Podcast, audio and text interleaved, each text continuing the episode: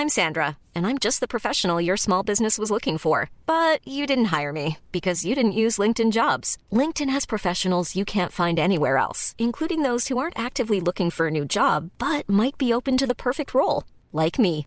In a given month, over 70% of LinkedIn users don't visit other leading job sites. So if you're not looking on LinkedIn, you'll miss out on great candidates like Sandra. Start hiring professionals like a professional. Post your free job on linkedin.com/people today. Bonjour à tous et bienvenue à l'heure des pros ce matin. L'image que donne l'Angleterre depuis hier vient percuter ce que nous sommes, ou plutôt ce que nous ne sommes plus.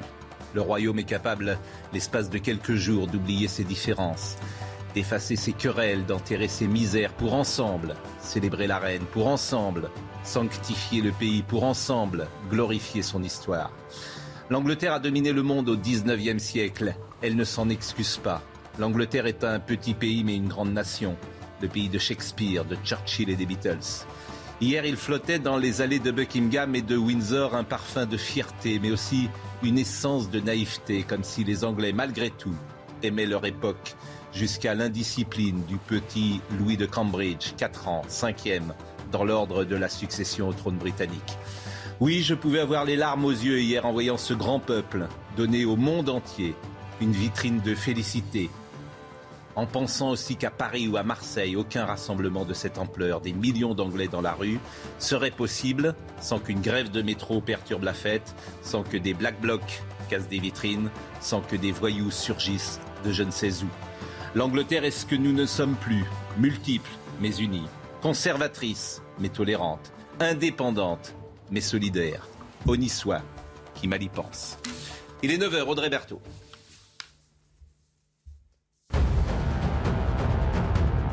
Amber ne peut absolument pas payer les 10 millions de dommages et intérêts à son ex-époux Johnny Depp, comme l'exige le verdict rendu mercredi par un jury américain. Interrogé par la chaîne NBC pour savoir si sa cliente pourrait payer les 10,4 millions de dollars, son avocate a répondu au non, absolument pas. La rencontre entre Michel Sardou et Jean-Luc Mélenchon aura-t-elle lieu? Le chef de file des Insoumis a invité le chanteur à discuter. Dans une interview publiée hier par Paris Match, Michel Sardou alerte Si Jean-Luc Mélenchon est nommé Premier ministre, je me tire. Et puis 10 départements du sud-ouest placés en vigilance orange, alertant d'un fort risque de chute de grêle et de rafales de vent. Les départements concernés sont les Landes, le Lot-et-Garonne, les Pyrénées-Atlantiques, l'Aveyron, la Haute-Garonne, le Gers, le Lot, les Hautes-Pyrénées, le Tarn et le Tarn et Garonne. Georges Fenech, Paul Melun, Nathan Dever, Laurent Geoffrin, bonjour, merci d'être avec euh, nous. Mais c'est vrai que j'avais le blues hier en voyant ces images de l'Angleterre parce que c'est un miroir toujours de ce que nous sommes ou de ce que nous ne sommes pas. Chez nous, ce n'est plus possible. Ce n'est plus possible. Oui, parce que c'est un phénomène euh, unique. le- la dévotion envers la reine, euh, qui est justifiée d'ailleurs, mais est unique, c'est vrai. Mais c'est beau. Mais, mais vous, vous donnez, vous avez donné dans votre billet une vision fausse de la société britannique. C'est pas ce que vous dites. Il y a, il y a autant de problèmes euh, en Grande-Bretagne qu'en France. hein. Ils n'ont pas passé les 50 dernières années à euh, s'excuser de leur histoire. Il y a, il y a une ou très à- forte euh, extrême gauche et universitaire ou politique Oui, en. Grande-Bretagne qui a le même discours sur la colonisation, sur les communautés, sur les races, Et c'est etc., beaucoup- que- qu'on retrouve en France. Je vous- ne partage pas votre avis. vous avez Vous une- allez souvent Oui, en mais moi, je connais c'est bien je connais bien Mais c'est beaucoup plus détendu sur les communautés. C'est beaucoup plus détendu que nous, Ils pardonnez-moi. sont plus communautaires que nous. Exactement. Oui, oui, mais ils ont un rapport beaucoup plus en France, détendu. on dit c'est horrible d'être communautaire. Oui, mais ils- exactement. Mais c'est ce que je vous dis. Ils ont un rapport beaucoup plus détendu que nous, aux communautés d'émeutes, les uns les le nombre autres. d'émeutes Je suis qu'il y a très eu en frappé de ça. Mais depuis hein. toujours. Nous, on a un rapport qui est plus complexe. Oui, c'est vrai. Parce qu'ils n'ont ils ont pas de modèle assimilationniste. Donc vous avez du, du communautarisme qui est revendiqué. Oui. Mais ce qui est en effet étonnant, c'est que c'est c'est totalement apaisé. Oui. Et deuxièmement, que c'est tout à fait compatible avec le, le patriotisme le plus exacerbé. Exactement. Et qu'il y a des communautés qui vivent entre elles euh, dans des quartiers communautaires et qui sont très patriotes Exactement. et qui n'y voient aucune, euh, aucune contradiction, aucune névrose, rien du tout. Et hier, je voyais à 22h30, euh, la- c'était les représentants de l'Angleterre aujourd'hui- d'aujourd'hui, avec beaucoup de diversité en train de chanter, etc. Mais euh, tout cela, euh, et, et oui, j'ai utilisé le mot détendu, apaisé, etc. C'est des mots voisins, et qui euh, nous renvoient à nous, à ce que nous ne sommes pas ou nous ne sommes plus. partout dans le Commonwealth d'ailleurs. C'est ça qui est extraordinaire. Peut-être qu'on peut regretter d'avoir été un peuple régicide. Peut-être que encore que encore que si la, Grande-Bretagne la Grande-Bretagne a une monarchie républicaine, on peut dire que nous nous avons quand même une république un peu de type monarchique. Hein. Mais, précisément parce que euh, parce que justement nous avons tué le roi. Exactement. Que nous avons le corps euh, symbolique et le corps politique à l'intérieur de notre président de la République. Euh, Poutine, c'est la première info que je voulais développer avec vous. Depuis plusieurs semaines, la santé de Vladimir Poutine est au centre de toutes les interrogations. Et selon le média Newsweek, un rapport classifié du renseignement américain indique que le chef du Kremlin aurait subi un traitement en avril pour un cancer avancé. Alors, info ou intox, j'ai demandé à Pierre Laurin, qui est historien, spécialiste de la Russie et du monde post-soviétique, auteur de l'Ukraine, une histoire entre deux destins. C'est le centième jour aujourd'hui de euh, la guerre. Info ou intox, euh, pense pas que vous puissiez d'ailleurs vérifier cette, cette information, mais qu'est-ce peut, euh, qu'est-ce que nous pouvons en dire ce matin? Bonjour, Monsieur Laurin. Oui, bonjour. Euh, effectivement, l'information est invérifiable. Euh, elle est plausible. C'est vrai que depuis pas mal de temps, on s'interroge, et pas seulement ces mois derniers, mais même avant, on voyait apparaître Vladimir Poutine avec les traits bouffis, le visage gonflé, et euh, ça faisait penser, en tout cas moi, ça me faisait penser aux images du président Georges Pompidou vers la fin de son mandat, lorsqu'il a été atteint d'une maladie incurable et qu'il n'en avait plus pour longtemps. Euh, je pense d'ailleurs l'avoir signalé à votre antenne il y a quelques, quelques semaines, mais évidemment, on ne peut strictement rien dire. Euh, précédemment, on disait s'il est gonflé, c'est à cause de piqûres de Botox parce qu'il veut effacer des rides.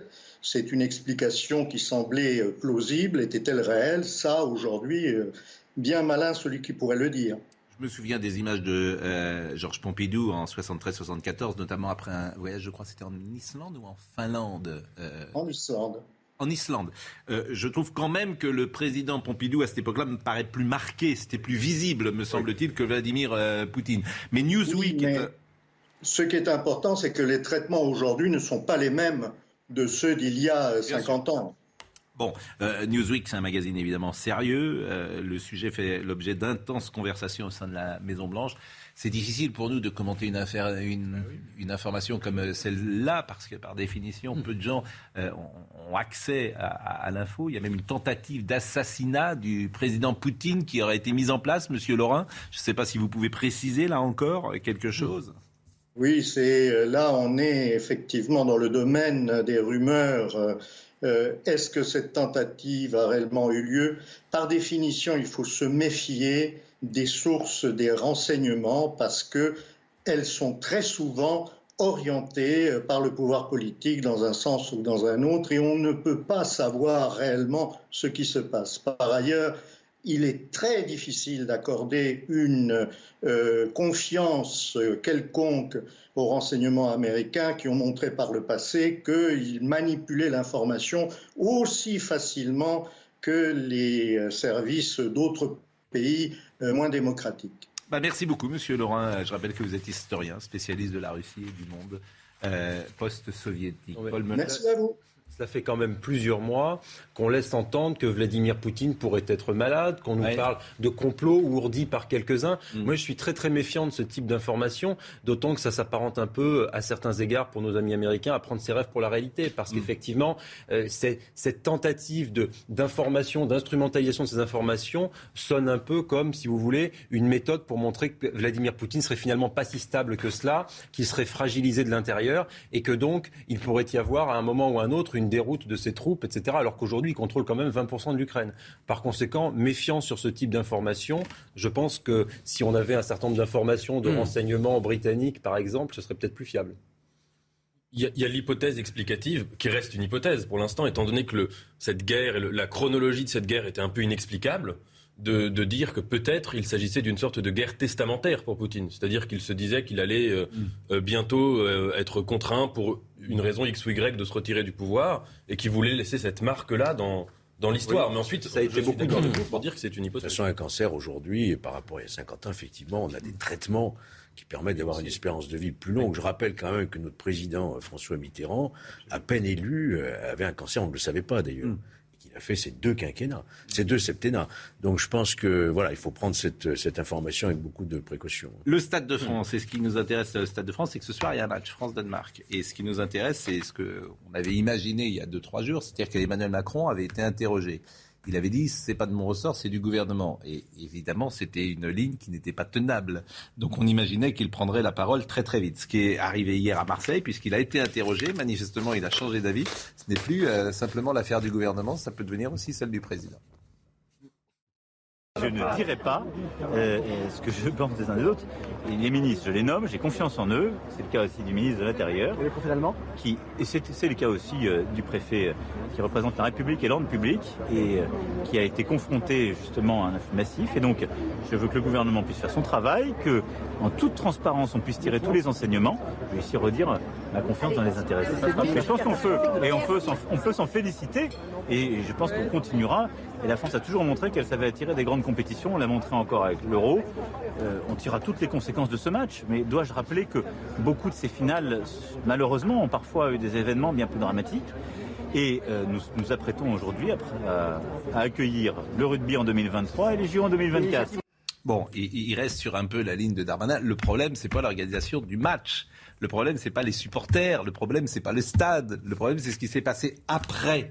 C'est ça le marqueur qui va euh, euh, rester dans les mémoires. C'est-à-dire qu'en sortant du match, des supporters ont été attaqués, j'ai utilisé l'image d'attaque de, de diligence, par euh, des jeunes voyous qui étaient là, parfois issus de la Seine-Saint-Denis, parfois des migrants, parfois des étrangers, parfois... voilà, c'est ça. Pas le problème d'organiser un match dans, dans un, un sujet beaucoup plus complexe à appréhender pour le président de la République, manifestement, que cette histoire de faux billets, qui n'est, on l'a compris maintenant depuis une semaine, qu'un écran de fumée puisque le fond de cette affaire, c'est celui de la délinquance organisée ou non, de la délinquance en bande, de l'hyperviolence d'un certain nombre de quartiers. Là est le fond de l'affaire. Cette histoire de faux billets, finalement, n'est que secondaire, et que le président de la République ne veuille pas aborder ce sujet, c'est symptomatique du fait que depuis 40 ans, c'est un sujet dont on met la poussière sous le tapis. J'entendais même que M. Ruffin, François Ruffin, un insoumis, pourtant, nous expliquait qu'il regrettait que la gauche ne parle pas assez d'insécurité ces derniers temps. Vous voyez, peut-être que les lignes vont bouger à force d'événements dramatiques, mais j'ai peur que ce soit un peu tard. Et puis après, ce qui s'est passé après, puis la réaction du ministre de l'Intérieur, qui nie partie des faits, qui euh, accuse en plus les victimes d'être les responsables de ce qui s'est passé, l'histoire des, des, faux billets. Et ça, ça crée une tension diplomatique et une incompréhension dans le pays qui a encore plus compliqué cette désorganisation. Moi, je pense que c'est cette réaction qui n'a pas été maîtrisée par le, ministre de l'Intérieur qui a aussi envenimé les choses. Hum. C'est la 83 millième fois que j'entends qu'on ne parle pas assez de l'immigration et de délinquance. On ne parle que de ça. Depuis une semaine, on ne parle que de ça. Et, on nous explique que c'est mis sous le boisseau, qu'il y a une censure, etc. Parlait de depuis 40 ans, pas depuis une semaine. Hein. Oui, bah, depuis 40 ans, euh, j'ai constaté souvent que les campagnes électorales se faisaient précisément sur des questions d'insécurité. Par exemple, en 2002 c'est Chirac a, mis l'accent là-dessus. Toute la France n'a parlé que de ça. Donc le, tout ce baratin consistant à dire euh, on, censure, on n'en parle pas, c'est faux. Il y a une discussion sur la manière de lutter contre la délinquance. C'est ça la vraie discussion. Quand, vous écoutez les, les, responsables de la gauche, en tout cas ceux qui ont gouverné, c'est pas du tout ce que vous dites excusez-moi, quand vous écoutez Cazeneuve, quand vous écoutez Valls, quand vous écoutez à l'époque Jox ou Chevènement, ça n'était pas du tout le déni. Mais aujourd'hui, pas, oui, mais il ne faut pas dire, faut pas dire constamment, la gauche n'en parle pas. Elle a fait un colloque à la fin du siècle dernier à Villepinte où il n'était question que de ça et où son attitude effectivement a changé, mais c'était il y a 20 ans. Dans ces cas-là, pourquoi la néo-gauche woke intersectionnelle et celle qui aujourd'hui tient l'eau du pavé qui est... gauche, Non, mais je sais, mais elle est extraordinairement majoritaire. La gauche aujourd'hui elle est extrêmement minoritaire au sein du paysage de la gauche. Et je, le déplore, hein, croyez-le bien. Là où vous avez raison, c'est que comme ça fait trois jours qu'on parle beaucoup de cela, on ne va pas dire forcément des choses nouvelles aujourd'hui. Je souligne quand même que les explications du ministre de l'Intérieur vous ont-elles convaincu? C'est une question qui a été posée euh, aux Français. 76 disent euh, qu'ils ne sont pas convaincus. 76%, c'est important. Les sondages, il faut toujours les prendre euh, avec des pincettes. C'est à cause de l'histoire des faux billets, justement. Et parce que personne ne peut imaginer que ce soit le faux billet le problème. Bah, au début, c'est ça, qui a frappé. ce qui a frappé à l'extérieur. non, c'est pas ça qui a frappé. ce qui a frappé, c'est terrible. Ce qui a frappé les gens en Bretagne, c'est que c'est deux choses. Un, c'est mal organisé. Il y a eu des mouvements de foule, les gens qui étaient gazés, euh, justement, etc. et il y a eu des phénomènes de délinquance. C'est les deux choses. C'est pas uniquement là. Vous êtes obsédé par le fait d'identifier immigration et délinquance. Ça, c'est le, c'est la ligne absolue. il ah, faut, tout le temps répéter ça, et taper sur le même clou. Mais non, mais, on a quand même été un peu euh, surpris que devant, devant des sénateurs, devant des parlementaires qui s'interrogent je ne dis pas, je ne défends pas Darmanin pour savoir de quelle nationalité étaient les personnes interpellées et qu'on est gêné pour leur répondre. Vous voyez bien qu'il y a une forme de de, négation du lien qu'on peut faire ici, en tout cas, entre l'immigration irrégulière et les actes de délinquance qui ont été commis. Vous ne pouvez pas le nier, cela. Est-ce que je le nie? Alors dites-le, mais dites-le franchement, il y a un lien. non, moi je ne dirais pas l'immigration égale délinquance. Je dirais pas ça. C'est pas un signe égal, c'est un lien. Il y a un lien de cause à effet entre l'immigration de masse On sent toujours une certaine gêne. Pourquoi? Oui, parce que ça alimente, ça alimente des préjugés. Mais pas du tout. Je vous ferai écouter. Euh, si vous en faites trop là-dessus, vous alimentez un préjugé. C'est la négation du réel qui alimente. Deuxièmement, deuxièmement, la cause de la délinquance n'est pas la race, à mon avis. Non, pas la race. Ne le dit. Qui parle de race? Constamment l'immigration, les Arabes, ça n'arrête pas. Il est 9h15. C'est une caricature, ça. Personne dit ça. Donc, Enfin, on sait, on sait depuis la nuit des temps qu'il y a plus de délinquance dans, chez les pauvres que chez les riches. Oui, ben voilà. Ça, depuis la nuit des temps. Bah et on sait. le rappeler à chaque. Mais, mais ça, c'est la base. Et on sait également que malheureusement, dans les couches les plus populaires, l'immigration est surreprésentée par rapport à Neuilly ou à Versailles. C'est tout. C'est tout ce qu'on dit. Ni plus, ni moins. Oui, en général, en général, les immigrés sont pauvres, c'est vrai. exactement, ceux qui viennent en France, vous avez parfaitement raison. Cause à, bien sûr, un aspect ou à l'autre. Mais bien sûr, mais vous avez parfaitement raison. Euh, idéologique. Quoi. Vous avez parfaitement raison. Donc, donc l'idée, c'est de euh, freiner l'immigration précisément pour ces raisons-là. Ah précisément. mais, c'est euh, maintenant Audrey Il y avait moins d'immigration, il y avait plus de délinquance. Audrey Berthaud qui est là, tout de rose vêtu. Trois maires interpellent Elisabeth Borne au sujet du crack à Paris. Les maires d'Aubervilliers, de Pantin et du 19e arrondissement lui ont envoyé une lettre lundi. Ils demandent à la Première ministre de faire du règlement de cette crise une priorité de l'action du nouveau gouvernement. Les représentants des 27 de l'Union européenne ont approuvé un sixième paquet de sanctions contre Moscou, incluant un embargo avec des exemptions sur les achats de pétrole. Mais ils ont renoncé à inscrire sur la liste noire le chef de l'Église orthodoxe russe sous la pression de Budapest, selon plusieurs sources diplomatiques. Enfin, c'est peut-être bientôt la fin des mariages célébrés par les sosies d'Elvis Presley à Las Vegas. Chaque année, des milliers de touristes font appel à eux pour s'unir, mais la société qui gère les droits du chanteur demande un partenariat financier aux chapelles concernées. Concrètement, elles devront payer 20 000 dollars par an pour poursuivre leurs activités. Hakim El Karoui, j'ai trouvé vraiment très intéressant hier. Il était chez Sonia. Euh... Comment? Chez Sonia Mabrouk. Oui, chez Sonia Mabrouk, pardon. Euh, chez Sonia Mabrouk. Hakim El Karoui. Vraiment, ça va vous intéresser, ça oui. Ah oui, mais vous n'avez pas entendu. Euh, pourquoi ça va vous intéresser? Parce que vous allez dire oui, c'est un propos plein de nuances, précis et qui n'est pas dans la. Ça vous changera. qui n'est pas dans la caricature. Qui n'est pas dans. qui n'est pas dans la caricature. Écoutez, il est essayiste. Vraiment, ce qu'il a dit est absolument remarquable. Donc, euh, je nous l'avons écouté hier soir et je vous propose de le réécouter ce matin. Très bien. Moi, je pense que la meilleure façon de, ne pas stigmatiser, c'est de dire la vérité. Parce que quand on dit la vérité, on évite l'amplification, on évite le fantasme, on évite de dire n'importe quoi. Donc, je connais pas la nationalité. On connaîtra ou on connaît peut-être la nationalité de ceux qui ont été interpellés, puisque dans ces cas-là, il y a des vérifications d'identité. Euh, il y a peut-être quelques Britanniques, euh, il y a probablement beaucoup de Français, et il y a peut-être quelques personnes d'origine étrangère non britanniques. Quand on regarde la carte de la délinquance en France, euh, là où elle est le plus importante, c'est pas à Versailles ou à Neuilly. C'est dans les quartiers pauvres des grandes villes. Et ceux qui souffrent le plus de cette délinquance, ce sont les habitants des quartiers pauvres des grandes villes. Et quand on fait des enquêtes sur le sentiment d'insécurité, bah, le sentiment d'insécurité, il est trois fois plus important dans les quartiers pauvres que dans les autres, euh, que dans le que dans le reste de la France. Ce qu'on voit, c'est que il y a à la fois beaucoup de difficultés. Par exemple, la Seine-Saint-Denis, c'est le département le plus pauvre de France, mais c'est celui qui, dans les dix dernières années, enfin, c'est le troisième département avoir créé le plus d'emplois dans les dix dernières années. Pourquoi? Parce que les banlieues des métropoles sont tirées vers le haut par la dynamique des métropoles. La croissance aujourd'hui en France, elle est faite dans les grandes villes. Et donc, les habitants de ces quartiers, ils ont un avantage, c'est qu'ils sont très près des grands centres de production, des grands centres économiques. Et ce qu'on voit, c'est qu'une partie d'entre eux s'en sort. Ils s'en sortent très bien. Et l'ascenseur social, en tout cas l'escalier social, il fonctionne pour eux. Le problème, c'est qu'il y a une partie importante, une minorité, mais vraiment importante, qui, elle, est laissée complètement de côté. Bon, vous, avez, vous avez pris des notes Il parle d'or, monsieur Caroui. Vous avez pris des notes Pour vos lancements, c'est utile, ça. J'ai pris tellement de notes que je vous propose à la réflexion de, de cesser de me caricaturer. Mais c'est ça qui était terrible. C'est-à-dire que lui dit quelque chose. C'est très intéressant. ce qu'il dit. Bien sûr, bien sûr mais c'est ces minorités.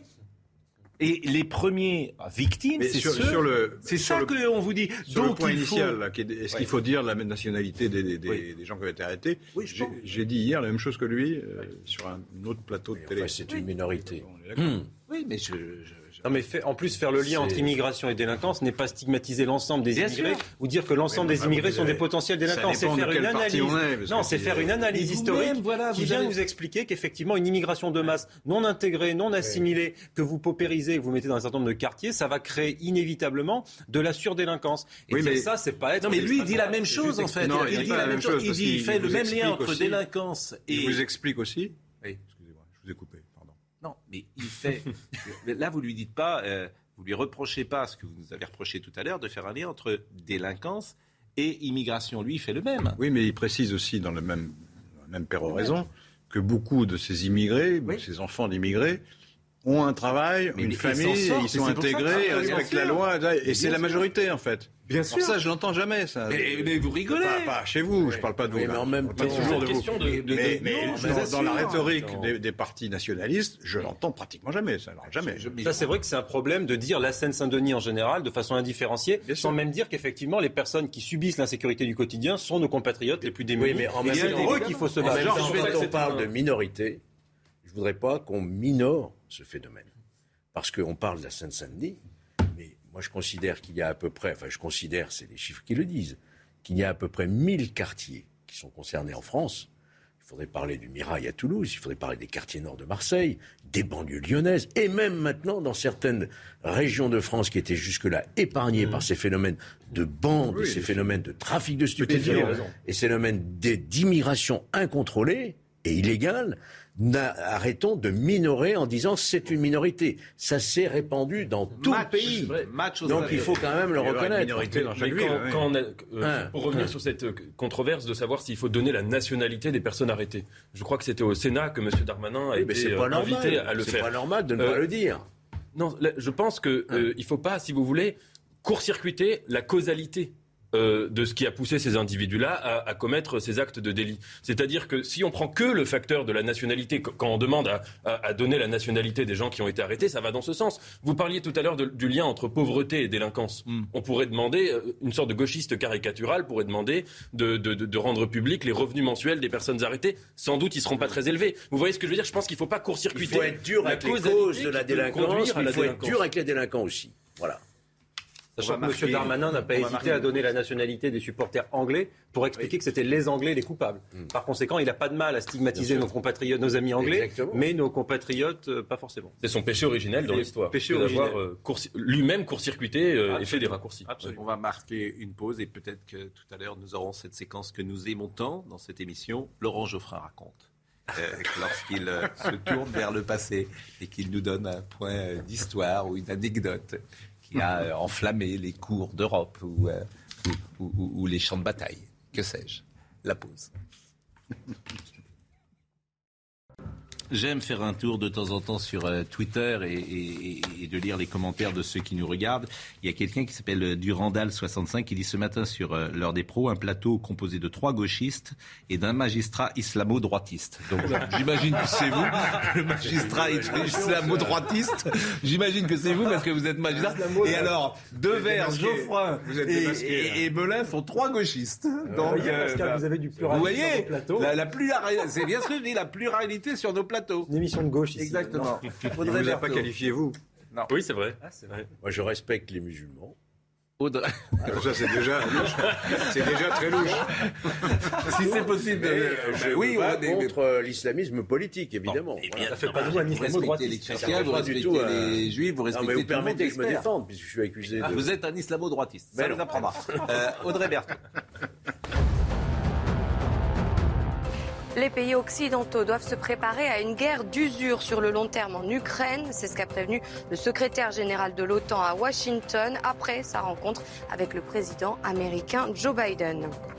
À partir de quel salaire est-on considéré comme riche en France? Eh bien, à partir de 3 673 euros par mois après impôt pour une personne seule. C'est le résultat du dernier rapport de l'Observatoire des inégalités, ce qui veut dire que plus de 4 millions de personnes sont considérées comme riches en France, un chiffre qui a reculé de 1,5 points en 10 ans. Enfin, Michel Polnareff est de retour, non pas sur scène, mais au théâtre Le Palace à Paris, dans une exposition baptisée Polnareff, en référence à sa chanson sortie en 1974. Vous avez jusqu'au 1er mars 2023 pour vivre cette expérience autour de sa vie et de son œuvre. Polnareff, merveilleux mélodiste, bien évidemment. Alors, France-Danemark, c'est ce soir. Euh, Hugo Loris a pris euh, la parole avant ce France-Danemark et il déplore ce qui se passe parfois dans les stades. D'une manière assez générale, euh, ce qu'on a pu voir en France euh, cette saison dans différents stades, euh, c'est pas une bonne publicité euh, pour notre pays et, en, et, encore moins pour le football français. Alors j'espère que que des questions seront seront solution, solutionnées pardon par tous les responsables. même si cette finale de Ligue des Champions ne dépend pas uniquement des Français. Euh, mais voilà, euh, c'est pas ce qu'on veut voir dans, le football. Euh, c'est avant tout un spectacle et on aime lorsque c'est bien organisé. On aime lorsqu'on sent, nous en tant que joueurs, nos proches, nos familles, nos amis en, sécurité. Donc voilà, j'espère que tout ça sera, sera solutionné à l'avenir. Alors ce soir, visiblement, ça va bien se passer parce que tout, toutes les bacs euh, quasiment du qui département ont manqué, qui ont manqué, qui ont manqué sont envoyés. Moi, j'ai beaucoup de policiers qui sont en train de m'envoyer depuis quelques minutes euh, des SMS. On sera ce soir au Stade de France. Euh, ils ont tellement peur et ils envoient la BAC au Stade de France, évidemment, et, et c'est bien normal. Quand il s'est passé quelque chose, on réagit, c'est une bonne chose. Mais voyez l'état d'esprit, notamment des commerçants du Stade de France, avec ce sujet de Adrien Spiteri. Ces actes de violence devant le Stade de France sont encore dans toutes les têtes. À quelques heures du match France-Danemark, ce père de famille a décidé de vendre son billet. Il craint des débordements. Là, j'avais prévu d'aller voir le match avec mon fils. Je ne vais pas vous mentir, euh, les places, on va les revendre. Quoi, parce que par rapport à ce qui peut se passer autour du stade, vu ce qu'on a vu ce qui s'est passé la semaine dernière, on n'est pas vraiment serein. Quoi. À proximité du stade, les commerçants appréhendent cette soirée qu'ils espèrent plus apaisés que samedi. On espère vraiment que ça n'arrivera pas et que les gens feront en sorte que ça n'arrive plus. Parce que voilà, on a assez souffert. Les commerçants ont assez souffert, tout le monde a assez souffert. Pour les habitués du Stade de France, ce match de Ligue des Nations, où 1400 Danois sont attendus, ne devrait pas dégénérer. Ça reste un match comme les autres. Bon, il y aura moins d'enjeux puisque c'est qu'un match de Ligue des Nations. Euh, c'est pas une finale euh, où tout le monde veut avoir une place dans le stade. La rencontre se déroulera sous haute surveillance. Au total, 2000 policiers et gendarmes seront mobilisés. On voit bien le témoignage de cet homme qui dit Moi, je ne vais, pas, je vais pas avec mon fils. Ça crée un traumatisme. Hein après, compte tenu du fiasco qui a été le dernier match organisé au Stade de France, mmh. probablement, je ne veux pas trop m'avancer, probablement que ce soir, ce sera bien organisé, qu'il y aura des bacs en nombre suffisant pour pouvoir interpeller les éventuels fauteurs de troubles et qu'il va y avoir peut-être même de la prévention, des renseignements en amont qui vont permettre de désamorcer d'éventuels foyers de délinquance. Par conséquent, il n'y a pas trop d'inquiétude. Maintenant, ce que dit ce monsieur est tout à fait symptomatique, c'est qu'il y a beaucoup de gens aujourd'hui qui vont plus aller au stade en famille avec les enfants sur les épaules, etc., parce qu'ils vont avoir peur des violences possibles. C'est ça qui est grave dans ce pays. Et, et là, c'est encore le problème de ce qui s'est passé après ce match, et ça n'a encore une fois rien à voir avec les faux billets, c'est la violence endémique, et il y a un certain nombre de gens qui vont avoir peur. Et, et ça, c'est quand même déplorable dans un pays comme le nôtre qui se veut pacifié, civilisé, calme. Le dispositif ce soir du Stade de France, Sandra Chiombo. 77 000 spectateurs sont attendus au Stade de France ce soir pour le match France-Danemark. 2080 policiers et gendarmes sont mobilisés pour cette rencontre, sans risque particulier, selon les organisateurs. 656 d'entre eux sont dédiés à la lutte contre la délinquance aux abords du stade. Ce chiffre comprend également 10 à 12 unités de force mobile. La Fédération française de football prévoit donc un dispositif classique, six jours après les débordements lors de la finale de la Ligue des Champions. Il n'y a pas de difficulté avec le maintien de l'ordre en France, mais il faut, il pour que ce soit efficace, euh, eh bien qu'il soit réalisé dans les règles de l'art, c'est-à-dire par des spécialistes et non pas improvisé comme le fait depuis euh, plusieurs, euh, bah, depuis sa nomination. Monsieur Lallemand a totalement écarté de la scène les services spécialisés comme les compagnies de CRS ou les gendarmes mobiles. Les forces de l'ordre prévoient également une orientation des flux de spectateurs depuis les transports en commun. Enfin, 1270 agents de sûreté sont mobilisés. Un dispositif décidé avant la finale de la Ligue des Champions, précise la FFF. Le périmètre de protection du stade sera mis en place dès 15 heures avec une vérification des billets au niveau des bornes d'accès. Et en marge, les syndicats de la RATP ont appelé un nouveau mouvement aujourd'hui pour euh, le match précisément. Euh, malgré ça, la RATP a fait savoir que le trafic devrait être peu perturbé par ce mouvement euh, de grève. Vous avez entendu comme moi des syndicalistes qui revendiquent précisément de mettre la pression parce qu'il y a un match. C'est une manière de se faire entendre. Et ils veulent deux choses. Ils veulent une prime Covid, 1500 euros. Ils veulent plus d'effectifs. Et ils veulent des conditions de travail, sans doute, qu'ils trouvent moins agréables que par le passé ou déplorables, je ne sais. Mais en tout cas. Euh, Leurs revendications sont sans doute légitimes. Une prime Covid? C'est rien, mais ah, le droit de grève, on ne va pas le contester, mais ce, que, ce que les Français n'acceptent pas aujourd'hui, j'en suis l'un d'entre eux, c'est de faire grève dans des moments comme cela. Mais, oui, ça, c'est un On avait voté un service public minimum. Où est-il? Bah, ça sera peu perturbé. La semaine dernière aussi, ça avait été peu perturbé. Mais il y a la Coupe du Monde de rugby qui arrive. Il y a les Jeux Olympiques qui arrivent. Donc pendant deux ans, euh, je peux vous dire que tous ceux qui veulent euh, faire euh, avancer leur pion, ils vont avoir un moyen de pression fort.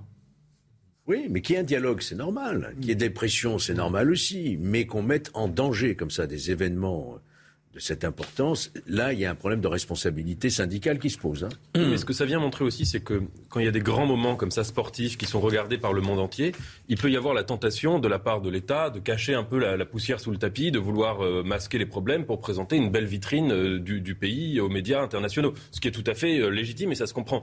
Mais c'est pas possible. Ça veut dire dans les faits, ça ne se passe pas comme ça.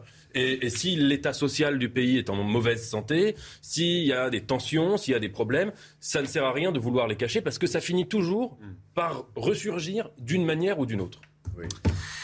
Autre sujet qui m'intéresse hmm. fortement, parce que alors là, celui-là, il n'est pas facile à régler, comme beaucoup de sujets en France, c'est euh, les signes religieux à l'école. Euh, le journal L'Opinion, hmm. Tout est parti du journal L'Opinion hier, qui a fait une enquête euh, très sérieuse, qui affirme que l'éducation nationale est confrontée à une épidémie de tenue islamique et que plusieurs incidents ont éclaté dans diverses académies ces derniers mois. Alors, on va voir le sujet. On parle de deux tenues qui sont portées par des élèves. C'est euh, ce qu'on appelle la abaya et le camis. Mais le souci de ces deux tenues, c'est que je ne suis pas certain que ce soit des tenues religieuses. Ce sont des tenues euh, de culture euh, musulmane, mais euh, on peut considérer la abaya, c'est un vêtement féminin porté au-dessus des autres, traditionnel dans les pays de culture musulmane, au Moyen-Orient, principalement en Arabie Saoudite, dans les pays du Golfe Persique et au Maghreb. La abaya couvre l'ensemble du corps à l'exception du visage, des pieds et des mains. Et le camis, qui serait porté donc par des hommes. C'est un vêtement long porté traditionnellement donc par les hommes musulmans ou arabes, semblable à une longue robe couvrant épaules, torse et jambes jusqu'à la cheville, très ancré dans la culture arabe et euh, Différent selon les régions, le camis, c'est l'habit traditionnel porté par les pays du Levant et du Moyen-Orient. Je vous ai donné les définitions c'est pas religieux. On va quand même pas jouer à nouveau sur l'ambiguïté. On va pas jouer sur l'ambiguïté, Pascal, c'est pas possible. Mais, je ne veux pas jouer. Moi, j'essaye ah. toujours euh, comment dire Ce sont deux vêtements qui sont ostentatoirement euh, le signe d'un prosélytisme d'une communauté religieuse qui n'ont rien à faire à l'école. Oui, vous avez évidemment raison. Parce que dans votre présentation, vous demandez si c'est culturel ou culturel. C'est pas la question. Je, vous la dis question, c'est qu'il y a, un vous dis que le mais j'entends ce que vous dites et je suis plutôt d'accord avec vous. Mais je souligne qu'un vêtement religieux, en fait, ça n'existe pas, sauf une soutane euh, ou sauf. c'est ça mais la, difficulté.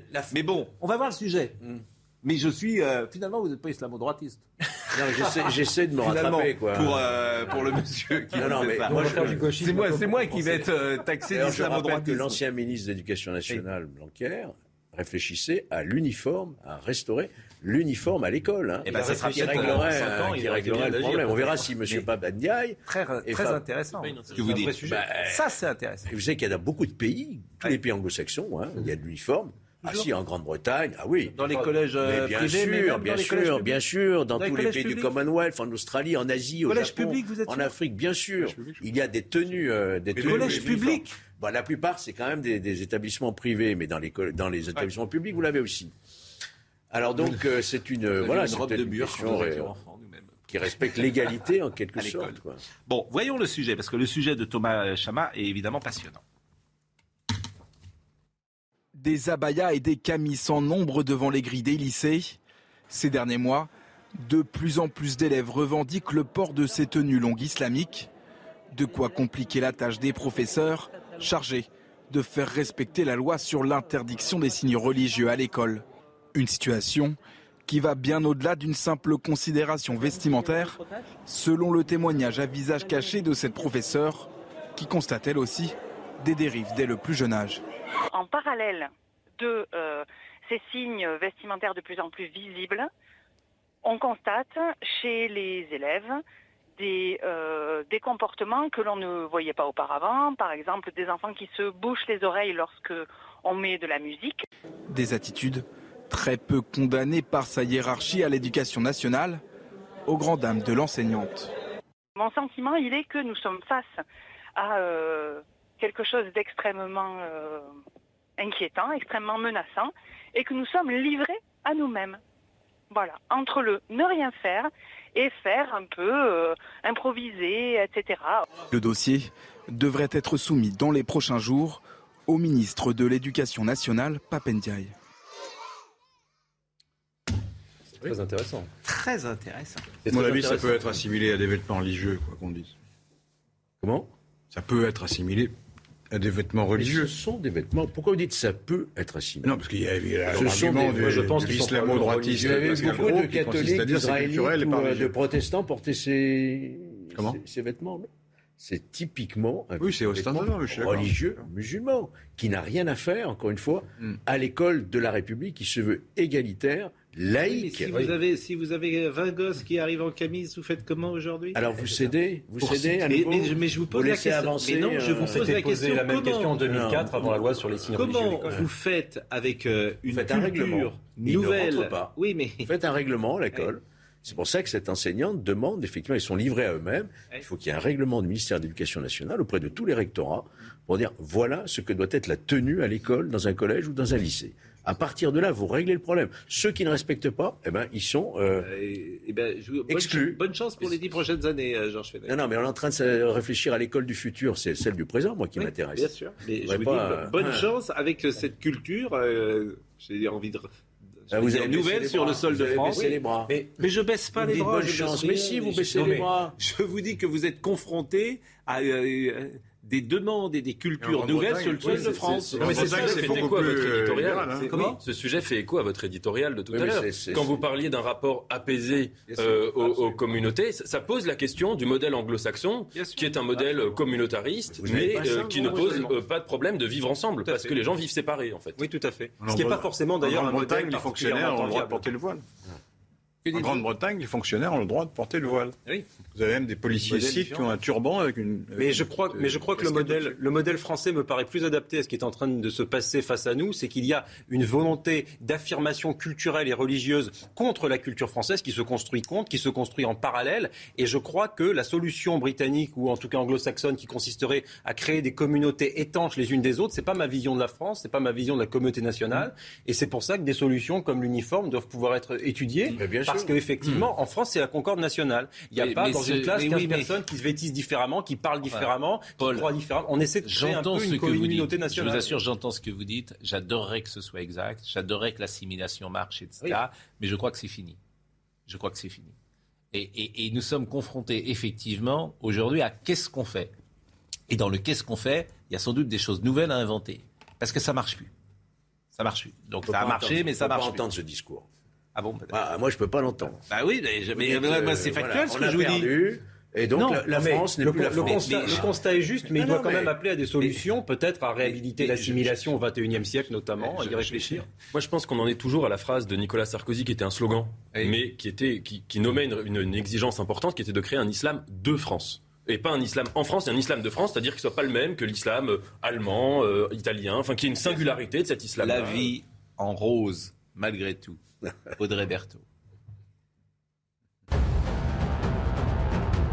Et la fête continue au Royaume-Uni. C'est le deuxième jour du jubilé de platine de la reine Elisabeth II.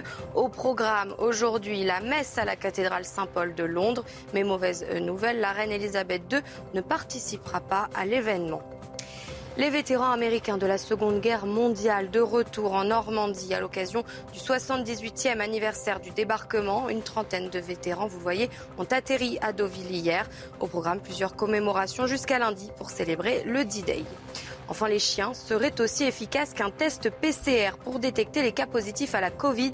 C'est en tout cas les résultats d'une étude réalisée par l'APHP et l'École nationale vétérinaire d'Alfort. Sur Twitter, l'APHP confirme la technique de dépistage de la Covid grâce aux capacités olfactives du chien. Regardez comme il est mignon ce chien, ce labrador. On peut le revoir, euh, Marine Ce chien, il est formidable, ce chien. Moi, je voudrais le. C'est un. Est-ce qu'on peut revoir ce chien qui c'est un labrador? Je pense que c'est un labrador. Le dernier, hein. oui, je pense que c'est un beau, Regardez, regardez comme il est. Il y a... Regarde, dis-moi, regarde. Regarde le chien.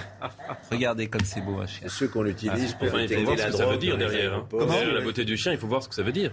C'est-à-dire bah, Ça veut dire euh, dans les aéroports, dans les lieux, des, chiens qui viennent vous sentir comme ça pour voir si vous avez le Covid. Hein. Euh, comme euh, il peut y avoir parfois dans des douanes pour savoir si vous avez C'est vrai que c'est une image à laquelle je n'avais pas pensé. c'est beaucoup moins romantique tout de suite, évidemment. c'est entendu. Si vous voulez de la si vous voulez de la fidélité, prenez un chien. je ne sais plus qui. non, mais c'est vrai. Le chien, c'est toujours fidèle. Alors que vous, Laurent Geoffroy, oh. je, parle en amitié, bien sûr. Je parle. Euh, je, ne me permettrai pas d'aller. Je suis un bouc émissaire. Je ne me permettrai pas d'aller sur un terrain intime, bien évidemment. Alors, écoutons Emmanuel Macron sur euh, ces signes religieux. Et euh, il a parlé hier. Il était à Marseille. Écoutons-le sur ce sujet. La politique que je veux conduire est toujours la même, celle de la vérité. Il doit y avoir aucun tabou, aucun interdit et non plus aucun fantasme. Et donc moi je veux la vérité, la clarté sur tous les chiffres. Et ensuite je veux que la loi de la République s'applique. Et la loi est très claire pour tous les, pour tous les élèves dans nos écoles. Il n'y a pas de signe religieux quel qu'il soit. Pourquoi? Parce que nous formons des citoyens en devenir. Et donc ces citoyens en devenir arrivent dans des situations où on produit des conditions d'égalité pour accéder au savoir. Je vais être très clair sur ce sujet. Nous allons, avec Monsieur le Ministre, regarder, mesurer, et répondre avec euh, la plus grande clarté à toutes les situations qui ne respectent pas la loi de la République. Eh bien, euh, c'est là que le débat commence. Le camis est-il un signe religieux? Vous, vous dites euh, oui. Je pense qu'effectivement, vous avez objectivement raison.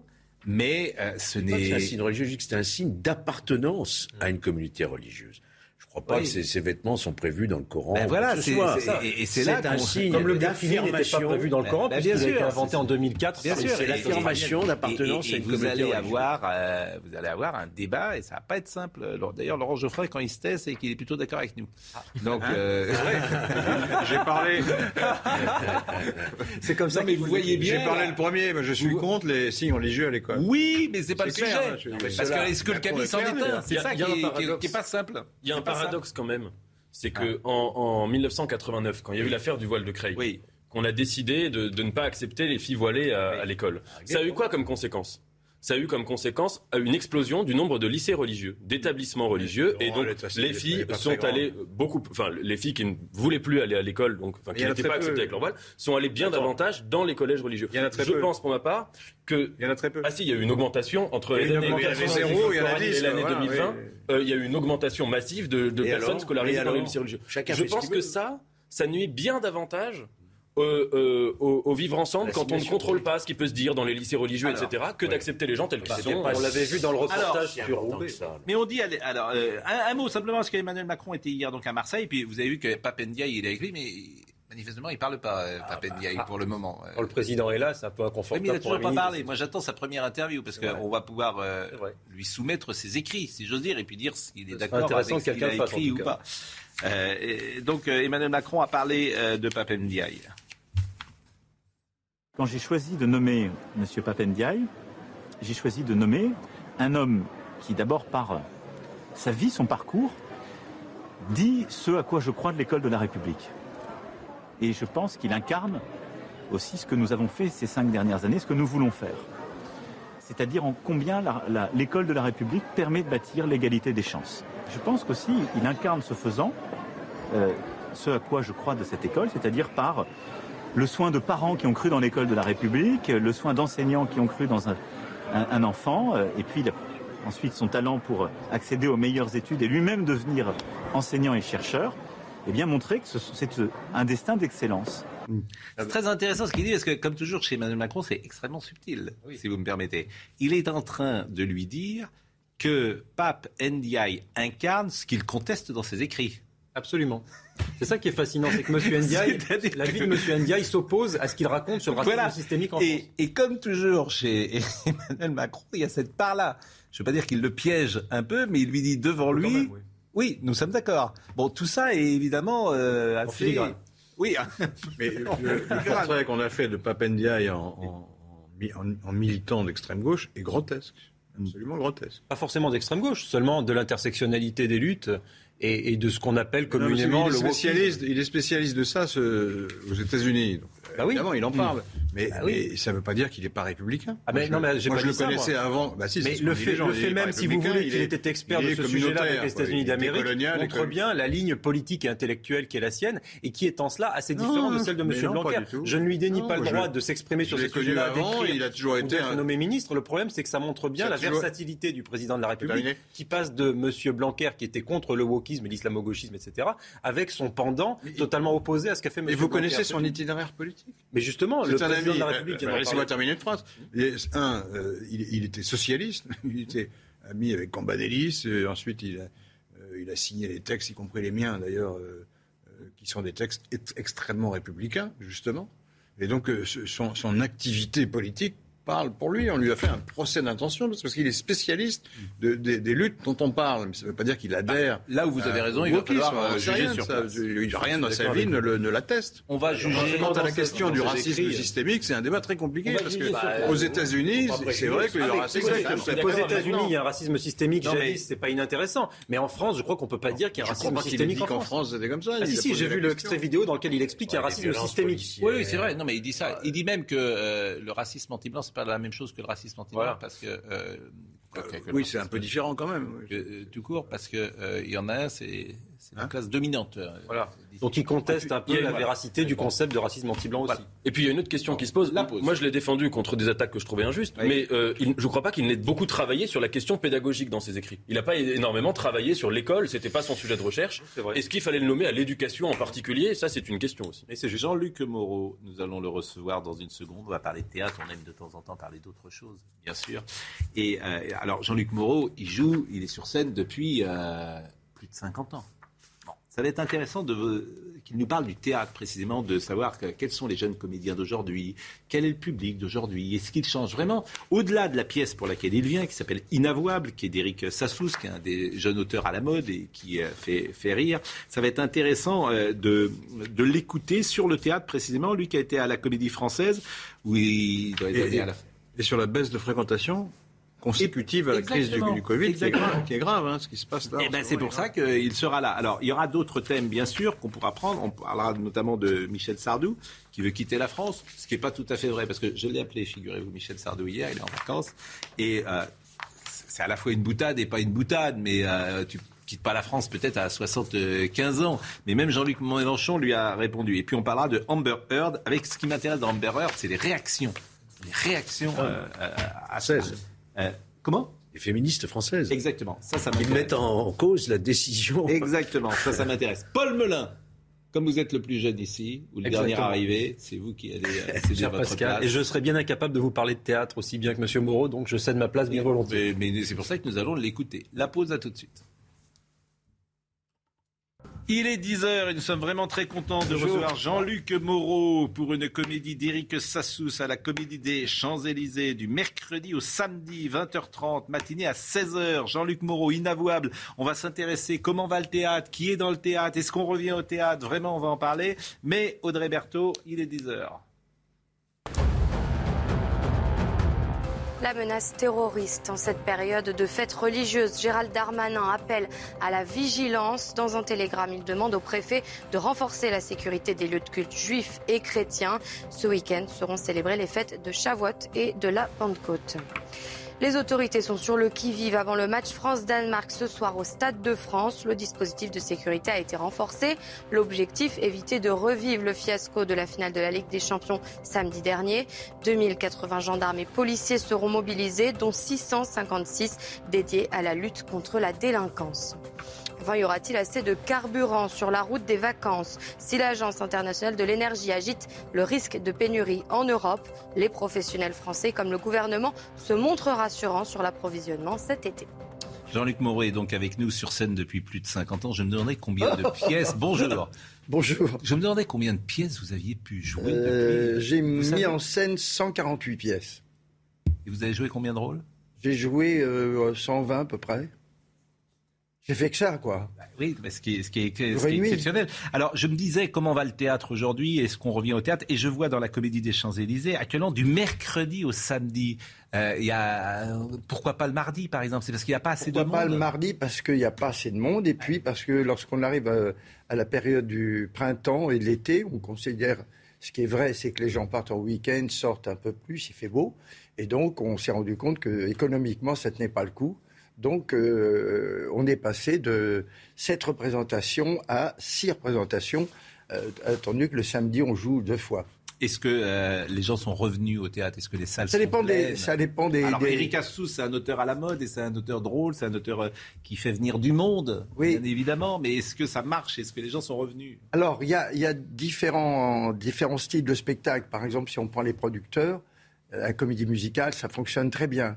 Moi, j'ai monté une pièce de, de, Laurent Ruquier avec Stéphane Plaza, euh, Jean-Philippe Janssen et Valérie Mérès, qui s'appelle Un couple magique. Et là, c'est le carton. Euh, on ne peut pas avoir des plages. Je ne peux pas vous inviter.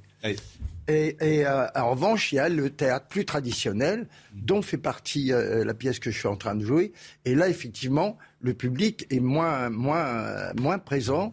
Et c'est celui-là qu'il faut stimuler à retrouver euh, les, le chemin du théâtre. Alors moi je connais bien Laurent Ruquier et puis je l'aime beaucoup et puis je connais bien Laurent euh, Stéphane Plaza mais bon a priori c'est pas un comédien donc euh, c'est un battleur. Oui mais quoi, a priori si c'est un comédien d'ailleurs puisqu'il est euh, sur scène mais ce que je veux dire parfois c'est qu'on voit bien aujourd'hui comment le théâtre a changé c'est-à-dire que la notoriété est plus forte parfois que celui qui est passé par le conservatoire d'art dramatique et j'imagine que dans votre métier quand euh, on entend ce que vous venez de dire, que Plaza fait peut-être plus de monde que quelqu'un qui est passé par le conservatoire, j'imagine des comédiens qui ont grandi avec cette idée de le devenir peuvent s'estimer, peuvent se dire quelle, quelle époque. Là, là vous... J'ai rien contre lui, hein, que j'adore euh, par ailleurs. J'imagine, mais vous, vous, vous imaginez qu'il y, a une, une, il y aurait une justice dans tout ça. En réalité, tout ça, nous faisons un métier qui répond à des règles très précises dont on ne connaît rien.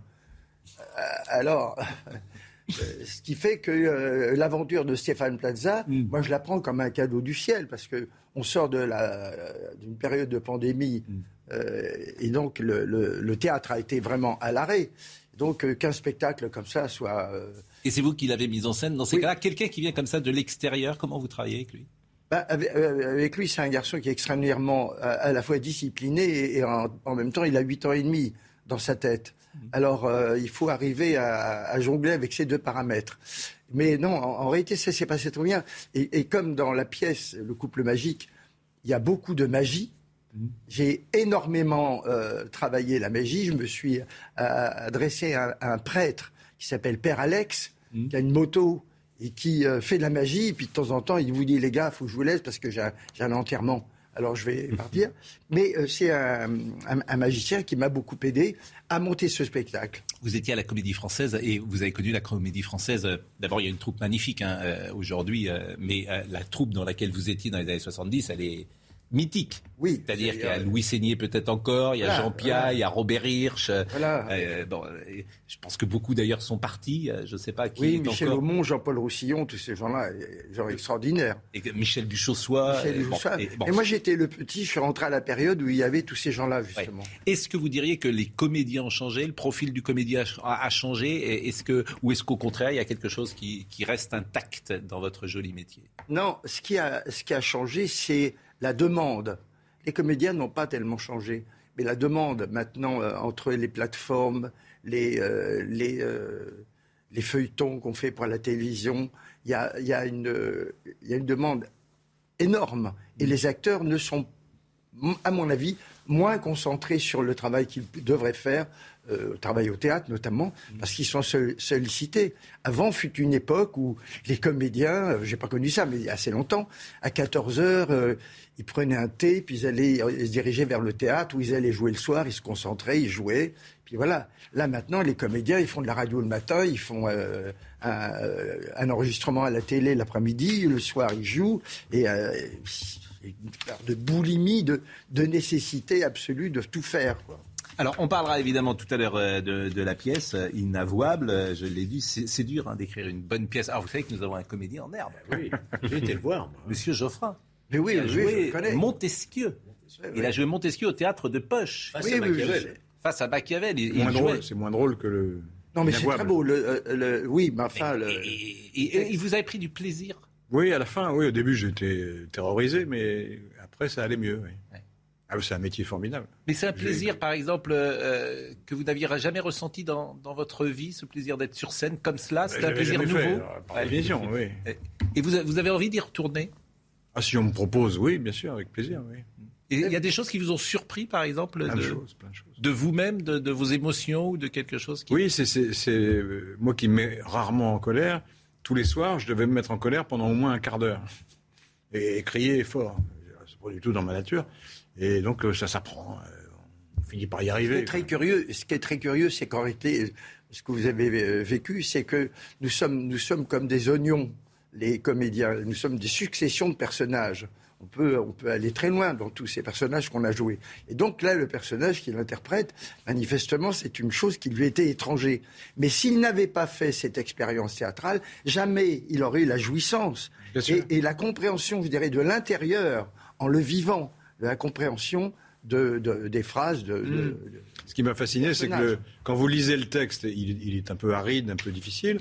Et quand vous commencez à le jouer avec un vrai comédien qui était Hervé van der Meulen, qui était mon partenaire, vous voyez le texte euh, euh, prendre, euh, comment dire, une consistance euh, matérielle et sortir de la page comme ça et devenir quelque chose, un objet. Ça, c'est fascinant à regarder. Alors, il y a des succès. hein. Il y a Situation, par exemple, euh, délicate, qui sera repris euh, à Édouard VII avec euh, Gérard Darmon. C'était Oui. un gros succès euh, Oui, cette année, oui, oui. hein, avec un merveilleux comédien qui est Gérard Darmon, qui vient de temps en temps euh, nous voir ici. Donc, il y a quand même des succès. La salle était pleine hein, tout le- tous les soirs. Oui, Je veux oui. dire, c'est plus peut-être des pièces drôles ou légères ou comiques que des pièces sombres, parce que les gens ont peut-être aujourd'hui envie de se distraire. Les pièces sombres ont, ont beaucoup plus de mal actuellement à, à attirer le public, ce qui ne veut pas dire qu'elles ne soient pas d'une de très grande qualité, mais euh, il est évident que euh, plus que jamais, le public a envie de s'amuser.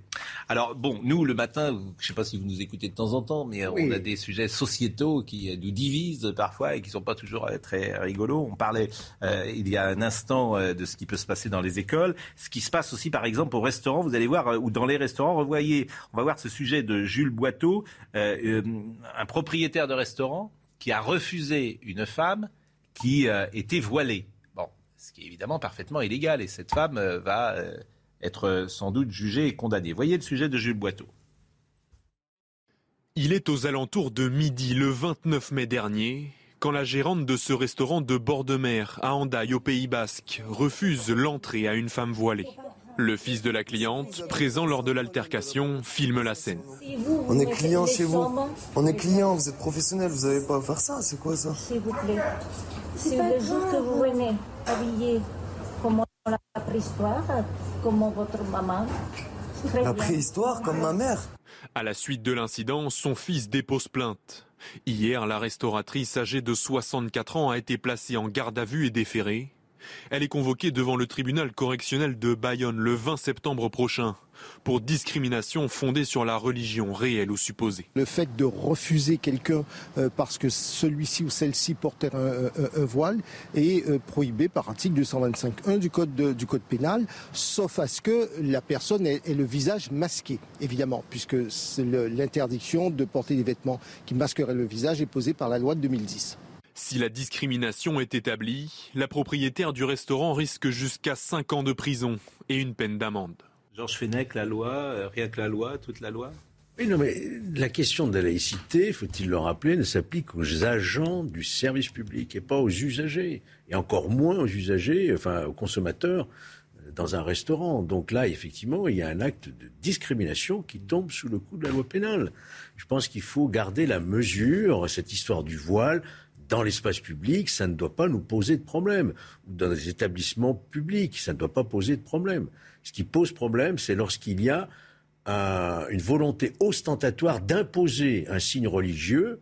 Euh, par exemple, dans une piscine, on a vu la décision hein, on l'attend d'ailleurs la décision du Conseil d'État suite au tribunal administratif de, Grenoble. Mais arrêtons de se focaliser sur ces signes qui ont la, liberté. Finalement, c'est l'espace public. je l'ai dit, il n'y a pas un seul pays au monde où on interdirait les signes religieux dans l'espace public. Euh, au théâtre d'ailleurs. Hein. Ce qui est curieux, c'est que le problème du masque là se posait, hmm. alors que le problème du masque il me semble qu'il a été imposé pendant des mois et des mois. Mais c'est pour des mais, même, oui, non, mais ce que les, directeurs de théâtre même ont imposé euh, le masque alors qu'ils euh, auraient pu faire autrement. Non, ils n'ont pas imposé. Bah, ils ont subi. Oui, mais après, ils, pouvaient l'enlever. En, ah. moi, je suis allé au théâtre. Euh, Maintenant, on peut ou, pas. Hein, on peut faire ce qu'on veut. Maintenant. Mais il y a un moment où, moi j'ai fait partie, j'ai fait toutes les, chaînes de télé pour expliquer qu'il n'y avait pas de problème dans les ah salles de théâtre, ce qui était vrai. Et mais là, on subissait euh, la, loi, la règle. Oui, alors vous avez raison. Il y a une contradiction, c'est-à-dire que parfois il y a eu des, gens, les mêmes personnes, qui sur la question du voile invoquaient les seins nus de Marianne, disaient en France, il faut se montrer, etc. Et sur la question du masque, oubliaient tout à fait euh, cette histoire du visage qu'il fallait montrer et euh, les seins nus de Marianne. Je salue Franck Leboeuf qui est en train de nous écouter. C'est par exception. Oui. Franck Leboeuf qui est en train de nous écouter, que vous avez peut-être euh, aidé aussi à monter sur scène parce que lui il fait une Non, mais il en a été question et puis on s'est, on, a flirté, on est. Ah, vous avez jamais rien passé, oui. Bon, et il dit la télévision fait la richesse, le cinéma fait la célébrité, le théâtre fait des comédiens. Donc lui, il apprend aussi. Euh, oui, mais euh, il apprend bien. Hein. Oui. Oui, il commence à devenir sérieux. C'est pour ça que moi je me suis rapproché de lui parce que je voulais le mettre en scène. Vous avez mis en scène Sardou?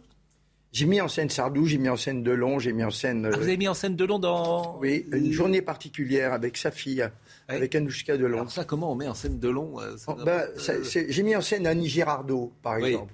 Annie Girardot, vous ne pouvez pas la mettre en scène. Vous Vous pouvez que l'aimer.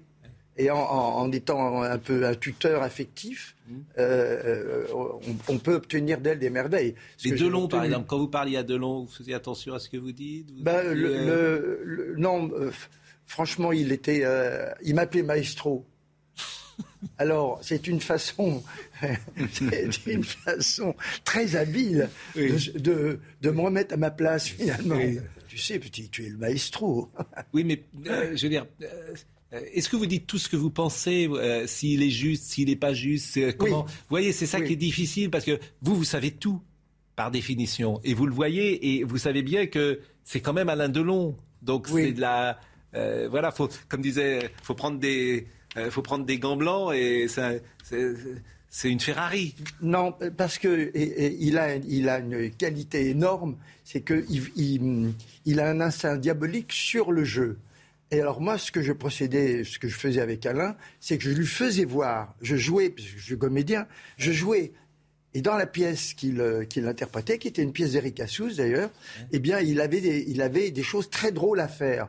Et Alain Delon, c'est pas un comique. Non. Donc je faisais les choses, et lui, il était là, il rigolait, et, et, ça, le, ça lui plaisait beaucoup à l'idée qu'il allait lui-même pouvoir faire rire le public. Ce qu'il est arrivé à faire d'ailleurs. Alors c'est comme ça, c'est en, en, détournant le, le en, en, détournant l'axe de jeu, l'axe du travail, que j'ai pu le, l'amener à jouer. Et le metteur en scène, la, première qualité, c'est peut-être la psychologie. Oui, c'est pour moi, c'est d'être une éponge aussi. Oui. C'est-à-dire de pouvoir avaler, avaler, avaler, sans moufter et sans dire fondamentalement ce qu'on pense. Parce qu'il y a des moments où on a envie de dire euh, arrête de faire ce métier et on va continuer à travailler avec l'acteur quand même. Ah oui, il y a des gens à qui vous avez envie de dire arrête de faire ce métier? Ah ben oui, il y a des gens, on voit des choses terrifiantes. Puis maintenant, avec l'arrivée des, des, jeunes comédiens, enfin des jeunes comédiens, des jeunes postulants mm. qui, euh, à travers les émissions de télévision, débarquent dans les théâtres, on voit des choses terrifiantes quand même. Hein. Bon, euh, c'est passionnant de vous écouter. On a une très grande tendresse pour euh, le spectacle et les comédiens ici. On en reçoit régulièrement. Et on parlera de Sardou. Est-ce que Sardou, il veut se tirer C'est ce qu'il a dit, hein, c'est son mot. C'est un peu trivial si Jean-Luc Mélenchon est élu. Alors, dans votre milieu, vous êtes tous de gauche. Hein? Non. Ah, si. Non, il y a, si, il y a Pierre Arditi. Oui, non mais, euh, attendez, Pierre Arditi, aujourd'hui il est à l'extrême droite par rapport euh, au reste. Pardon Il est à l'extrême droite, Pierre Arditi aujourd'hui, par rapport. À... Bon, non mais c'est un milieu, c'est absolument, euh, c'est terrible. Mais, mais c'est Audrey Berthaud, parce que on est en retard. Audrey Berthaud, il est à 10h16. Centième jour de guerre en Ukraine. Aujourd'hui, le président ukrainien Volodymyr Zelensky a déclaré que la Russie occupait désormais 20% du territoire ukrainien, ce qui représente 125 000 km. Avant la guerre, les Russes occupaient 43 000 km. Ils occupent donc trois fois plus l'Ukraine qu'il y a trois mois. Et aux États-Unis, Joe Biden appelle à interdire la vente de fusils d'assaut. Après le massacre dans une école primaire à Newton, Barack Obama avait lancé un appel similaire. Hier, Joe Biden a donc appelé le Congrès américain à trouver une voie pour restreindre les ventes de fusils d'assaut. Enfin, Didier Deschamps absent ce soir pour le premier match des Bleus en Ligue des Nations contre le Danemark. Son adjoint, Guy Stéphane, le remplace pour diriger l'équipe de France. Didier Deschamps a quitté le groupe mardi. Il a rejoint sa famille au Pays Basque après avoir appris la mort de son père. Et on a une pensée pour Didier, bien sûr. Son père est, décédé. Euh, écoutez euh, Michel Sardou quelques secondes.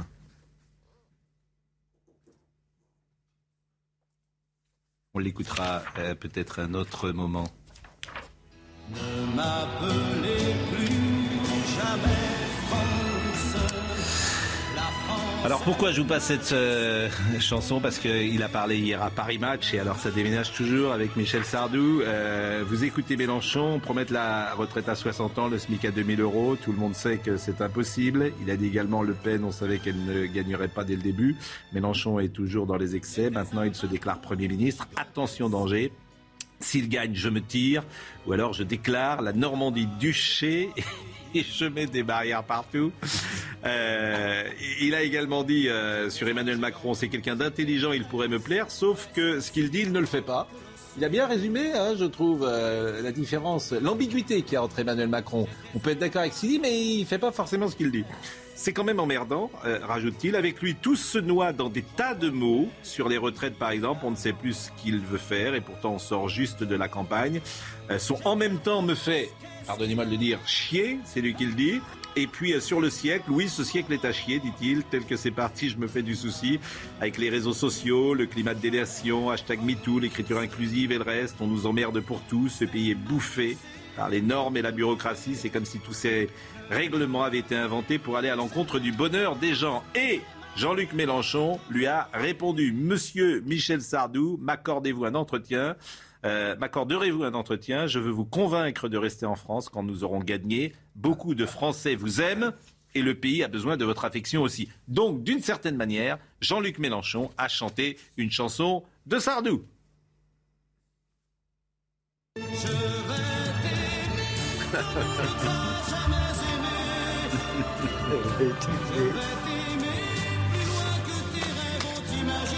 Bon, Sardou sur scène, oui, parce que alors il a eu un succès. Euh, on peut être un grand chanteur et un grand comédien. Euh, vous le, il, sur scène, vous, vous, l'avez dirigé sur, sur Guitry peut-être Non, dans une pièce aussi d'Éric Assous, une autre, qui s'appelait Secret de famille, dans lequel il y avait aussi son, son fils. Euh, David Sardou, ils jouaient tous les deux. Non, non, ça s'est très très bien passé. Le, le petit reproche que moi je lui faisais, c'était que il jouait pas longtemps. Euh, c'est un, homme qui a été e-, excessivement euh, gâté par, euh, par la vie. Il a une voix naturelle exceptionnelle. Il a été star. Il avait 18 ans. et tous les portes s'ouvrent toutes seules. il y a quelque chose de magnétique chez lui. Et, donc, il, je crois qu'il c'est sa nature profonde. Il se, il se lasse facilement. on ne peut pas lui en faire le reproche. C'est, et, donc, tout ce qu'il fait, il le fait, mais il y a un moment où ça, l'ennuie. Alors qu'au théâtre, notamment, si on vous joue une pièce 200 fois, il faut que la 200e soit aussi bonne que la première. Mais par exemple, il y, a forcément une lassitude un petit peu euh, de, de la 200e. Vous, par exemple, vous ne vous lassez non, pas Non, non, non. Vous, si, si, ce soir vous venez, c'est pas, c'est pas, euh, c'est pas le même spectateur que si Georges vient demain. On dit toujours ça. Non, mais c'est vrai. On dit toujours ça, mais comme on va jamais deux soirs de rang, nous, on peut pas. Non, mais c'est vrai. Les choses, le public change tout le temps, c'est incroyable. La respiration du public n'est pas la même. Les, les, le, public n'est pas le même. Ce qui, ce qui peut être pareil, c'est la précision avec laquelle l'acteur exerce son métier. Ça, il faut que ce soit toujours pareil. Mais ce qu'il y a de très agréable pour nous, c'est que précisément la charge, la, la chasse aux poissons, puisqu'il s'agit de ça, de, de vous amorcer et de vous faire obtenir ou des émotions ou des rires. C'est jamais pareil. Hein. Bah, je vais peut-être aller, on va peut-être aller vous voir ce week-end. Hein, Avec grand plaisir. à la comédie euh, des, des Champs-Élysées, parce qu'on a, on a envie de, de, de sourire. Je vous conseille d'aller voir aussi. Euh... Ah non, mais c'est fini. Eh, c'est fini. Sauf ça, ça peut reprendre, non euh, Il y a une tournée. Moi, je pouvais plus, mais il y a, ils m'ont demandé de continuer, alors, je pouvais plus, mais il y a un nouveau comédien qui s'appelle Hervé Brio qui est formidable. Ouais, mais j'ai, j'ai, quand même. Hein? Il est moins bien. Oui, il est moins bien. Non, mais j'ai vu que vous serez au Carnegie Hall de New York le 8, 9 et 10 juillet. Vous serez également au Met. Il y a une grande tournée qui est organisée, euh, Laurent. Mais il s'est éclairci depuis qu'il est sur scène. Il s'est ouvert. Ah je vous assure, moi je connais bien Laurent Geoffroy, il est heureux comme tout depuis qu'il est sur scène. Je me demande s'il n'a pas raté sa... c'est terrible d'ailleurs des comédiens. Est-ce que vous rencontrez comme ça parfois des gens qui ont 60 ans, 70 ans, qui vous disent ah, j'aurais rêvé d'être comédien et puis ils ont été... Bien sûr, la, plus, la plupart, toutes les jeunes femmes ont, voulu être danseuses. Euh, et, moi, je, je pense qu'il faut, il faut le faire. Parce que après, euh, le temps passe, on, on, a un vieux cancer qui se crée parce qu'on a une frustration énorme de ne pas avoir été en sa vérité. Donc il faut toujours faire les choses. Après, euh, ça marche ou ça marche pas. Mais il faut le faire. Euh, vous étiez d'accord d'ailleurs avec ce que disait Sardou? Sûr. Vous n'avez pas écouté. Si, j'ai écouté, mais il a dit plusieurs choses. Il ne faut pas que parler. Enfin, je suis en désaccord avec tout, comme ça c'est plus simple. Ah bon, donc, donc, comme ça, euh, c'est parfait. Alors, ce qui m'intéressait, et puis on parlera vraiment de la pièce, et on verra un extrait euh, de votre pièce tout à l'heure, mais Amber Hard. Alors, dans votre métier, MeToo, ça a changé quelque chose, MeToo, dans votre métier Vous faites euh, Non, non, non, parce que parce qu'aux États-Unis, ça a changé quelque chose. Hein. Oui, dans le métier du théâtre, c'est quand même pas une pratique. Enfin, c'est pas euh, c'est pas une pratique. Non. il y a beaucoup de. Non, non, je ne connais pas franchement. Des comédiennes euh, qui oui, se font plein de rapports non, il y a un MeToo, il y a un MeToo théâtre, hein, ça existe. Oui, il y a un MeToo théâtre, mais c'est pas, c'est pas très violent, franchement. Ça, mm. c'est pas. Moins qu'au cinéma, quoi. Ah ben oui, c'est pas. Bon, en tout cas, euh, parce, que, parce, que, le, le euh, excusez-moi Pascal, parce que au, théâtre c'est quand même un, finalement c'est un métier. Au cinéma c'est pas un métier, c'est un c'est énormément fait de hasard. Moi j'ai mon fils qui est réalisateur, qui est, qui est, qui est un très bon réalisateur, mais je vois bien comment ça se passe. C'est euh, il y a eu un, un, film, il y avait un film qui s'appelait Beb avec un cochon. les États-Unis, ils ont manqué de lui donner l'Oscar. Alors, parce que euh, ça prouve bien à quel point il y a un, décalage entre, entre ce que font les gens et le mérite qu'ils ont à les faire. Le théâtre, c'est pas pareil. Vous qui avez été plus euh, au, théâtre qu'au cinéma, euh, le cinéma est venu parfois vers vous, ou vous n'avez pas voulu, vous n'avez pas été forcément tenté, ou vous avez voulu préférer l'être sur scène Je crois que je n'étais pas, à mon avis, fait pour ça. Il faut que j'accepte cette hmm. idée-là. J'ai pas été très tenté. Je suis, je suis très tenté par diriger les choses. Faire, euh, j'avais réalisé H, par exemple, la, la, série avec Jamel et tout ça. Ça, ça m'avait amusé d'être derrière. Mais euh, au cinéma, derrière, non. Je, je vais vous dire une chose qui est euh, pas très correcte, mais j'aime pas qu'on baise à ma place. Alors, je, je trouve que quand je, quand, quand je tiens les manettes, c'est moi qui fais les choses. Je préfère. Bon, ce qui m'a intéressé dans l'affaire, euh, dans le procès euh, Deep Hard, bon, poursuivi en diffamation, l'actrice Amber Hard a donc été condamnée euh, mercredi à verser 15 millions de dollars de dommages et intérêts. Moi, ce qui m'a intéressé, c'est les réactions en France. Et là, effectivement, disons-le, je suis surpris et peut-être parfois choqué. Nos pensées, oser le féminisme. Nos pensées vont vers Amber Heard, mais aussi envers toutes les femmes survivantes de violences conjugales qui sont condamnées au silence, car elles ont vu, lu, entendu ce qu'on fait à celles qui parlent, à celles qui se défendent, à celles qui disent non, le message est reçu. Vous êtes féministe. Vous avez Caroline Dehaas qui dit à Amber Hard et à toutes les femmes qui ont été ou sont victimes de violences de leur mec, mari ou de leur ex, on vous croit. On vous croit. Euh, vous êtes courageuse, ils n'ont pas le droit. Nous sommes à vos côtés, hashtag MeToo. C'est-à-dire que la parole des femmes, euh, si elle dit quelque chose, c'est parole d'évangile. Et Sandrine Rousseau qui dit le procès de Johnny Depp Amber Hard a été l'occasion d'une débauche de haine misogyne sur les réseaux sociaux. Je continuerai à soutenir Amber Hard et au-delà la parole des femmes parce que non, ce procès ne sera pas l'occasion d'un euh, backlash que tant espère le juriste, le magistrat que vous êtes. Non, mais chacun peut se faire une opinion. A été extrêmement médiatisé. Il y a même eu des sondages aux États-Unis pour savoir qui est pour, qui est contre. Et bon, la justice américaine, elle s'est prononcée. Elle a donné Mm. raison à Johnny Depp. Donc, euh, son ex- est condamné. Il faut s'incliner devant la justice américaine. Après ces réactions euh, de féministes euh, françaises, on est tous évidemment contre les violences faites aux femmes, bien entendu. Mais je reprends votre formule. Parole de femme n'est pas forcément parole d'évangile. Heureusement qu'il y a une justice pour En faire la part des c'était choses. la vôtre. hein, mais- La, mienne. Ah, C'était la vôtre. C'est pas parole d'évangile, c'est eux qui l'avaient dit. Ah, c'est moi qui l'ai dit. Oui. Alors Oui, je réitère. Voilà. C'est très intéressant parce que il me semble que dans, dans ce qui s'est passé en dehors du judiciaire, euh, ce procès a été perçu aux États-Unis comme une sorte de contre-révolution de MeToo, qui avait commencé également dans le cinéma. Et C'est-à-dire qu'on voit notamment ce qui s'est écrit sur les réseaux sociaux, par-delà le, le dossier en lui-même. Il se jouait quelque chose de cette nature, c'est-à-dire une sorte de revers, de, retour de balancier plutôt. C'est plutôt ça. Moi, il m'apparaît que quand il y a, la justice a tranché en disant qu'il y avait de la diffamation, qu'il y avait des mensonges, etc., que euh, celle qui a desservi le féminisme, en l'occurrence, c'est la personne qui a lancé des fausses accusations dans un mi- milieu qui est le milieu du cinéma américain, qui avait encore une fois été l'origine, le foyer du mouvement MeToo, qui était un mouvement absolument euh, salutaire euh, au demeurant. Et donc, et je pense que c'est on se trompe vraiment de combat en, en la défendant. Ben, bien sûr. Il faut dire à la décharge des féministes que 9 fois sur 10, les femmes ont raison. Oui. Oui, bien sûr. Moins 9 fois sur 10. Mais, mais- mais- mais vous avez parfaitement raison. est- Mais- en l'espèce, il y a des cas où- Statistiquement, euh, elles Oui. ont du mal à se faire entendre, même encore aujourd'hui. Mais, mais vous avez, euh, vous avez raison, mais euh, il n'empêche cette phrase de dire on vous croit. Quoi qu'il Oui, arrive, elle peut euh, interpeller. Euh, inavouable. On a un extrait, je crois, Marine Lançon. Alors c'est avec euh, Anne Jacquemin, c'est avec Arthur Fenwick et avec Alice euh, Rocoul. Rocoul. Alors Alice Rocoul, elle vient euh, de la Starac. Oui, elle a été finaliste de la Starac, mais en revanche, elle était, euh, pour gagner sa vie, elle était euh, ouvreuse au- à la Comédie des Champs-Élysées. Et donc, euh, elle, elle voyait tous les spectacles, mais elle était dans la salle. Ouais. Et euh, quand je l'ai vue, j'ai su qu'elle était comédienne. Je l'ai auditionnée et maintenant, elle est sur scène. Alors est-ce qu'on peut voir un extrait euh, à l'instant Il y a une énorme différence entre un adultère local et un adultère qui s'exporte à l'étranger. Elle est allée à Capri avec un maçon.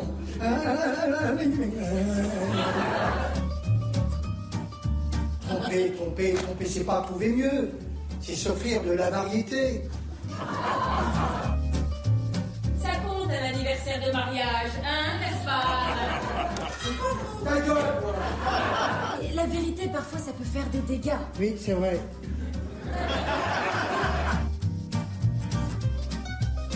Arrête avec ton fils Ton fils, ton fils C'est pas que ton fils, c'est aussi mon fils C'est même plus mon fils que le tien, si tu veux savoir.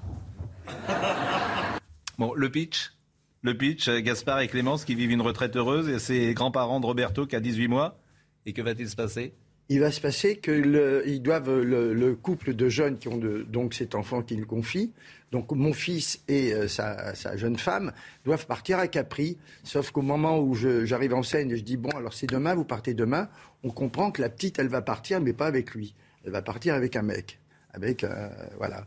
Et, euh, euh, et donc à partir de là, le, le, le, mon garçon donc va s'effondrer et va traiter sa femme de, salope parce qu'elle s'en va avec un autre. Et à partir de là, on va découvrir que le fils aussi a un gros problème parce qu'il n'est pas blanc-bleu, que moi j'ai un gros problème, que ma femme aussi a un gros problème. C'est- l'histoire du tapis qu'il faut soulever ou pas. Alors la, la- la force de la comédie, c'est que à chaque acte, hein, il y a cinq actes, et à chaque acte, il y a vraiment une bombe qui arrive sur scène. Une bombe, pas une jeune femme, hein, une Oui. bombe, euh, une, euh, une, une- une action euh, vraiment violente et qui déclenche le rire. Audrey Berthaud, il est 10h30.